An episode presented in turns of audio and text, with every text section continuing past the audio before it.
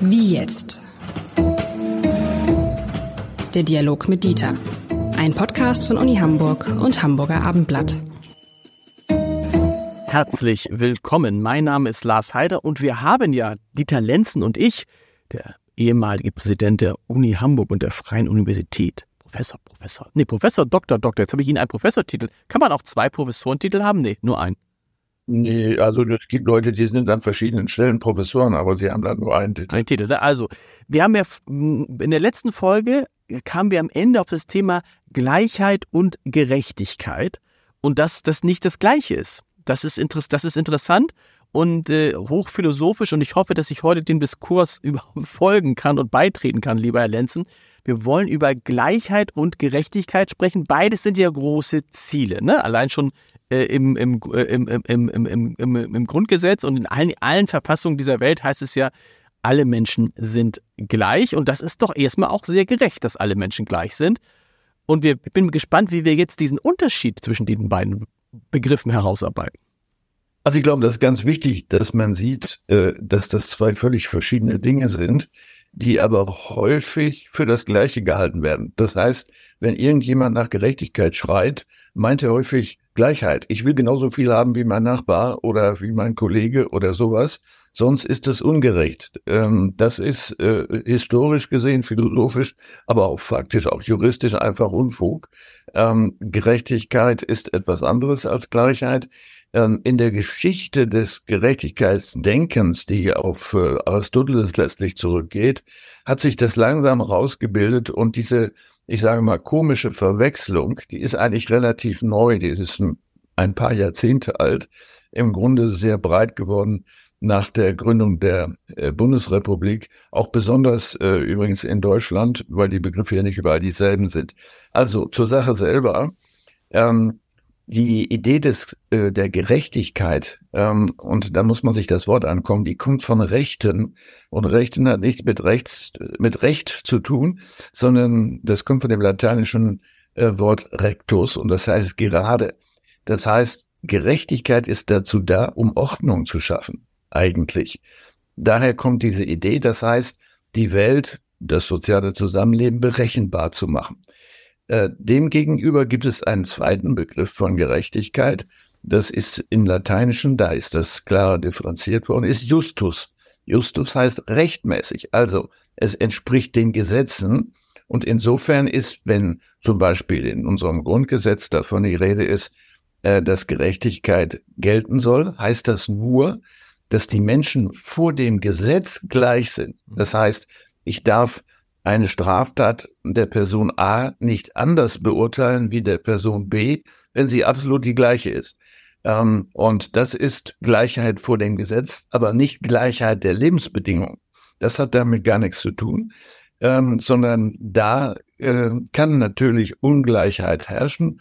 Es gibt diesen juristischen Begriff von ungleich, Ungleiches muss ungleich behandelt werden und eben nicht gleich behandelt werden.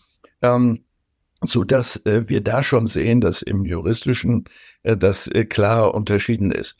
Wir haben es also äh, mit einer Verwechslung zu tun, äh, dass häufig ähm, die, das gibt auch auf Latein Justitia distributiva, also die Verteilungsgerechtigkeit von Geld, von Gütern und so weiter, verwechselt wird mit der Justitia commutativa. Und das ist die Gleichheit des Vertrages, die, die Gleichheit gegenüber dem Staat, gegenüber äh, einem Vertragsnehmer äh, und ähnlichem. Äh, das ständig zu konfundieren, erzeugt natürlich ein Problem in unserer Gesellschaft der Art, dass wenn man meint, dass Gerechtigkeit gleich Gleichheit ist, äh, Gerechtigkeit erst dann hergestellt würde, wenn alle äh, Vermögensverhältnisse, alle Einkommensverhältnisse die gleichen wären. Äh, das äh, lässt sich natürlich nicht rechtfertigen. Und äh, insofern ist es wichtig, dass wir uns darüber mal unterhalten, ähm, weil diese Verwechslung natürlich auch ständig zu Konflikten führt. Wobei ich das jetzt, wenn ich das richtig verstanden habe, Gerechtigkeit ja eher eine Art Maßstab ist, fast schon eine Recheneinheit, dass man Menschen, äh, man bewertet sie nach den gleichen Maßstäben sozusagen. Das führt aber natürlich zu, dass der, also ähm, nehmen wir ein ganz, ein ganz einfaches Beispiel, ne? das 100 Meter Lauf. Der gleiche Maßstab ist die Zeitmessung. Und dann ist natürlich der eine, läuft es in 10 Sekunden, der andere in 14 Sekunden, der andere in 21 Sekunden. So. Aber das Gerechte an, dem, an, dem, an, der, an der Bewertung ist ja, dass man sie nach dem gleichen Maßstab bewertet. Das, das ist das, was eigentlich Gerechtigkeit meint. Das Beispiel kann man in der Tat so verwenden, aber genau an der Stelle beginnt das Problem. Es beginnt dann nämlich eine Diskussion darüber, ob man von dem dicken Dieter Lenzen ähm, als Zehnjährigen, äh, der viel mehr Gewicht zu transportieren hat, wenn er läuft, äh, das gleiche Tempo verlangen kann, wie von dem schlanken, dünnen äh, Klaus Meyer, äh, der natürlich viel schneller laufen kann, weil er nicht so viel äh, transportieren muss. Ah, okay. Und ob dieser, ob dieser Nachteil, der für den Dickeren existiert, nicht ausgeglichen werden muss, in dem Sinne, dass man sagt, der darf eine Sekunde langsamer sein. Und an der Stelle beginnen natürlich die Probleme, weil äh, wir dann den gleichen Maßstab verlassen äh, und den Maßstab anfangen zu relativieren und sagen, das Tempo ist eine Funktion oder hängt ab äh, von dem Gewicht, was man transportieren muss, äh, in diesem Beispiel, was wir jetzt etwas lächerlich machen. Äh, und an der Stelle sind wir natürlich in einer politischen Diskussion, ob das gerechtfertigt ist, denn der Dünne wird sagen, ja, Entschuldigung, der muss da eben weniger essen, mhm. äh, dann kann er auch schneller laufen. Und dann sind wir schnell in der Diskussion, wo Sie sich mit am besten auskennen, nämlich in der Bildungsdiskussion und bei dem uralten Traum, insbesondere der SPD, eine Gleichheit und Gerechtigkeit herzustellen bei Kindern, so dass, dass man das Gefühl hat, jedes Kind soll eigentlich gleich die Chance haben auf den gleichen Bildungsweg, also zum Beispiel zum Abitur. Und da stellt man fest, das funktioniert nicht. Aber genau da könnte man jetzt sagen, man guckt sich Kinder an. Das eine Kind kommt aus einer Familie, wo ständig vorgelesen wird und wo die Eltern, keine Ahnung, sich mit Mathematik gut auskennen und viel Zeit haben, sich um das Kind zu kümmern. Und das andere Kind kommt aus einer Familie, wo gar nicht vorgelesen wird und wo die Eltern rund um die Uhr arbeiten und das Kind meistens allein zu Hause ist. Da würde man jetzt sagen, die haben keine gleichen Lebensbedingungen. Man möchte aber, dass sie die gleichen Chancen haben. Und so, das so. ist jetzt ein ganz wichtiger Punkt. Dieser Begriff heißt nämlich Chancengerechtigkeit, den Sie jetzt thematisieren. Der ist in den 70er Jahren entstanden, des vorigen Jahrhunderts, zu sagen, äh, natürlich müssen nicht alle gleich sein, aber sie müssen die gleichen Chancen haben und das ist dann eigentlich die Gerechtigkeit, die Chancengerechtigkeit. Ähm, also zum Beispiel sprachliche Defizite, die, äh, sagen wir mal, in der äh, Unterschicht oder inzwischen eher dann vielleicht mal bei Migranten äh, evident sind und Nachteile äh, mit sich bringen äh, bei den schulischen Leistungen, die müssen ausgeglichen werden. Also haben diese Menschen einen Anspruch auf zusätzlichen Deutschunterricht, sagen wir mal als Beispiel, damit dieser Nachteil ausgeglichen wird. Inzwischen ist man häufig aber auch dazu übergegangen zu sagen, ähm, nee, wir machen jetzt keinen Deutschunterricht, sondern wir sagen, all die Fehler, die äh, ein betreffendes Kind macht, die äh, stellen wir gar nicht in Rechnung, sondern der ist dann eben halt da mhm. schlechter, aber das wird nicht mitbewertet. Und da sehen Sie natürlich sofort, die äh, Quelle einer Auseinandersetzung, weil derjenige oder diejenige, die zu Hause mit den Eltern geübt hat und eine gute Rechtschreibung macht, sagt ja, wieso habe ich denn geübt? Das hätte er ja auch machen können. Äh, oder die Schule muss dann, weil die Eltern das nicht können, muss das dann ausgleichen durch entsprechenden zusätzlichen Unterricht. Äh, da ist eine Menge Konfliktstoff drin, weil das eine ist natürlich die Frage, was ist die Aufgabe des Staates? Äh, gleich gerechte Chancen herzustellen. Und was ist aber auch die Aufgabe von Eltern? Äh, das heißt, in unserer Gesellschaft äh, wird ja von den Eltern auch ein Beitrag erwartet, erwartet, zu Recht. Und man kann nicht immer alles damit entschuldigen, äh, dass die Eltern das nicht können oder wollen. Aber das ist ja, das ist ein echt hochinteressantes Thema, weil ähm, diese Chancengerechtigkeit herzustellen, das würde doch nur dann funktionieren, wenn man sagen würde, man bewertet, und darüber haben wir auch schon mal gesprochen in diesem Podcast, man bewertet die Schüler nicht, indem man sie miteinander vergleicht, das ist die eine Variante, sondern indem man den Schüler mit dem Schüler oder die Schülerin mit dem Schüler vergleicht. Also sich überlegt, wie gut war der vor am Anfang des Schuljahres, wie gut ist der zur Mitte des Schuljahres, wie gut ist er am Ende des Schuljahres. Ne? Das wäre, muss, wäre das das gerechteste Modell? Aber nee, es wäre auch wieder ungerecht, weil natürlich dann jemand, der am Anfang des Schuljahres schon ganz toll war und überall einzeln geschrieben hat und dann plötzlich schlechter wird, ein bisschen schlechter, kriegt er vielleicht eine 2, ist aber immer noch besser als der andere, der am Anfang des Schuljahres eine 5 hat, sich aber viel, viel, viel mehr verbessert hat und man sagt, wenn man sich dessen Entwicklung anguckt, müsste er jetzt auch gemessen an sich selber eine 2 kriegen. Also es ist Chancengerechtigkeit, Gleichheit im, in der Behandlung der Menschen kann es doch tatsächlich, da muss man sich doch mal von verabschieden, das kann es gar nicht geben. Also Ihr Beispiel ist äh, insofern noch etwas komplexer. Äh, in der Tat kann man hergehen und den Leistungszuwachs bewerten und genau. sagen, der hat sich angestrengt oder die hat sich angestrengt und ist viel besser, als sie vorher war. Äh, Demgegenüber könnte die Person, die immer eine Eins hat, sagen, ja, ich kann ja nicht mehr steigen, ich bleibe halt bei der Eins. Ähm, insofern ist das ungerecht. So viel ich arbeite, das hat überhaupt keine Folge. Ich bleibe immer auf dem ersten Niveau, was man überhaupt haben kann. Äh, und dann muss man sich natürlich darüber unterhalten, was ist eigentlich der Zweck des Denkens an Gerechtigkeit und Gleichheit. Wir argumentieren ja sehr stark äh, von der einzelnen Person her, wenn wir uns das anschauen und sagen, das ist aber nicht in Ordnung, dass diese Person weniger Chancen hat, weil die keinen guten Beruf ergreifen kann, weil die weniger Geld verdient. Ja. So. Nun kann man natürlich sagen, ja, Moment mal, was ist denn das Interesse der Gesellschaft? Die kommt ja auch noch vor in dieser Debatte.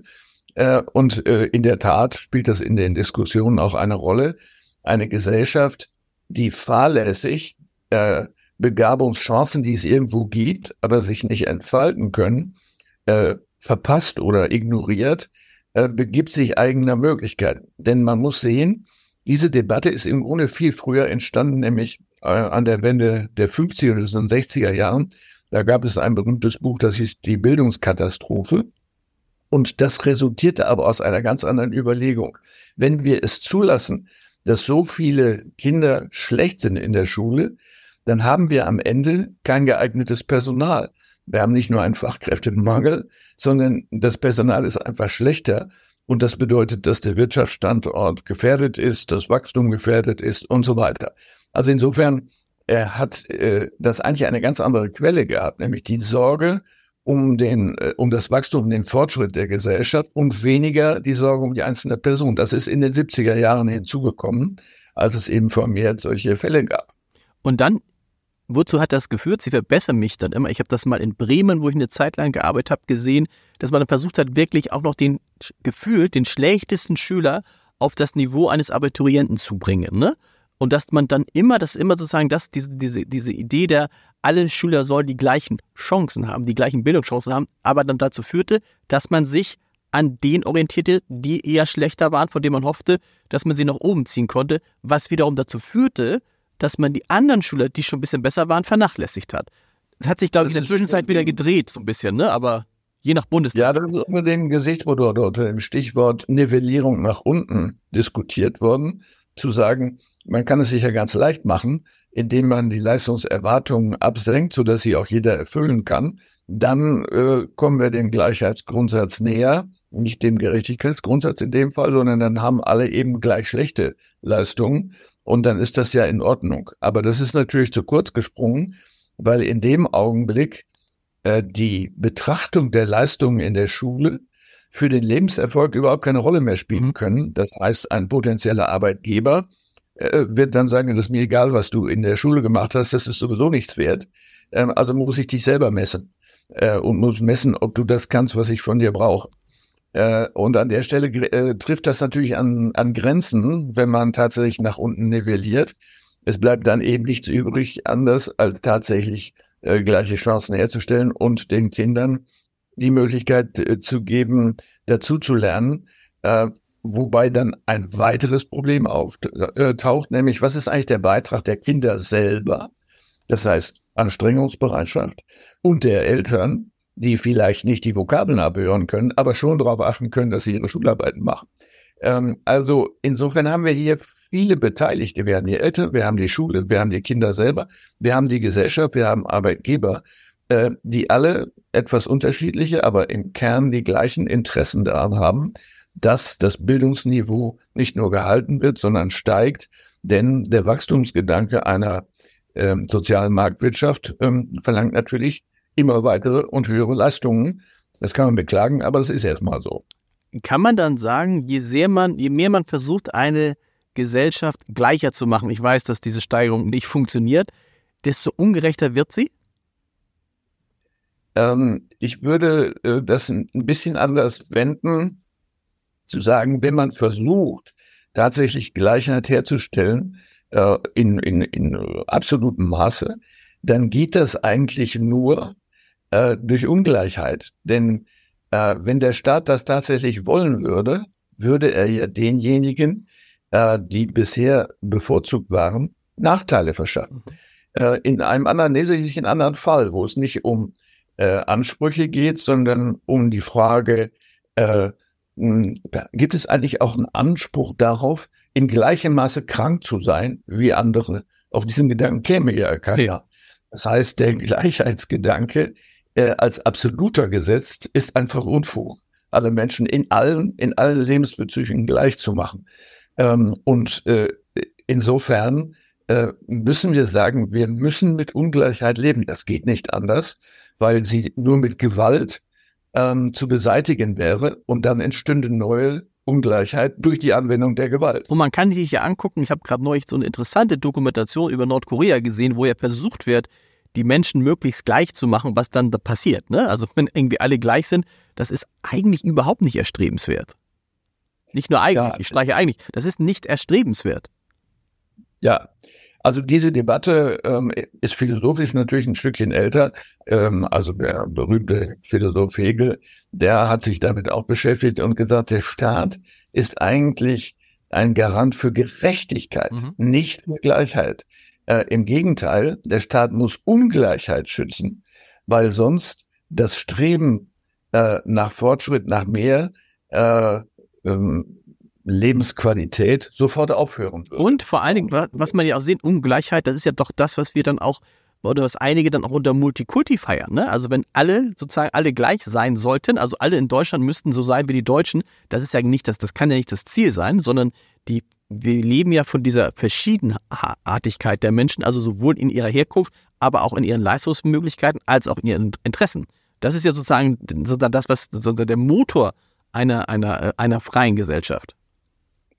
So ist es. Ähm, Interessen, ja, äh, aber auch Begabung. Ich meine jetzt nicht die Höhe der Begabung, sondern die Diversität der Begabung. Es gibt welche, denen fällt es leicht, äh, Musik zu machen, äh, Klavier zu spielen, ein Instrument zu spielen, zu singen.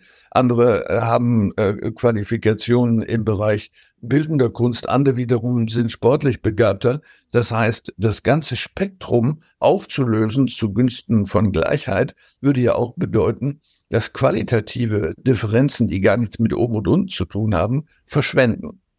Das heißt mit anderen Worten aber auch, dass man sich äh, verabschieden muss von der, von der Frage, ist das gerecht? Also die typische Frage, ist es gerecht, dass Thomas Müller als Fußballspieler irgendwie das, weiß ich, das so und so vielfache des Bundeskanzlers verdient?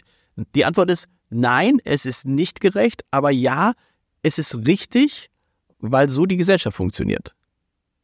Ähm, nein, nicht ganz, sondern man würde sogar sagen, doch, es ist gerecht, äh, es ist aber nicht gleich. So, äh, denn es ist ja nicht unrechtmäßig erworbenes Geld. Man kann der Auffassung sein, politisch, dass es viel zu viel ist, äh, ist jeder vielleicht sofort dabei.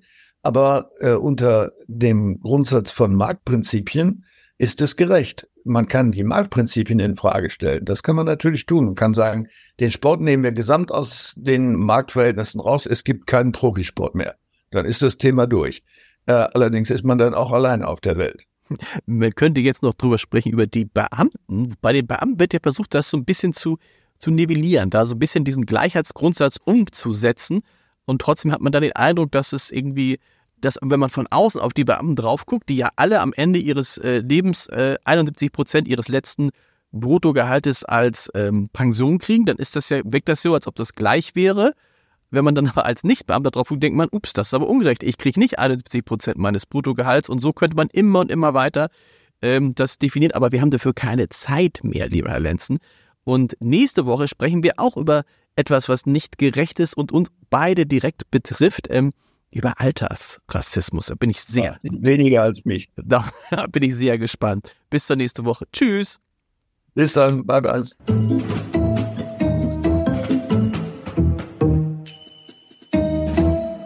Weitere Podcasts vom Hamburger Abendblatt finden Sie auf abendblatt.de slash podcast.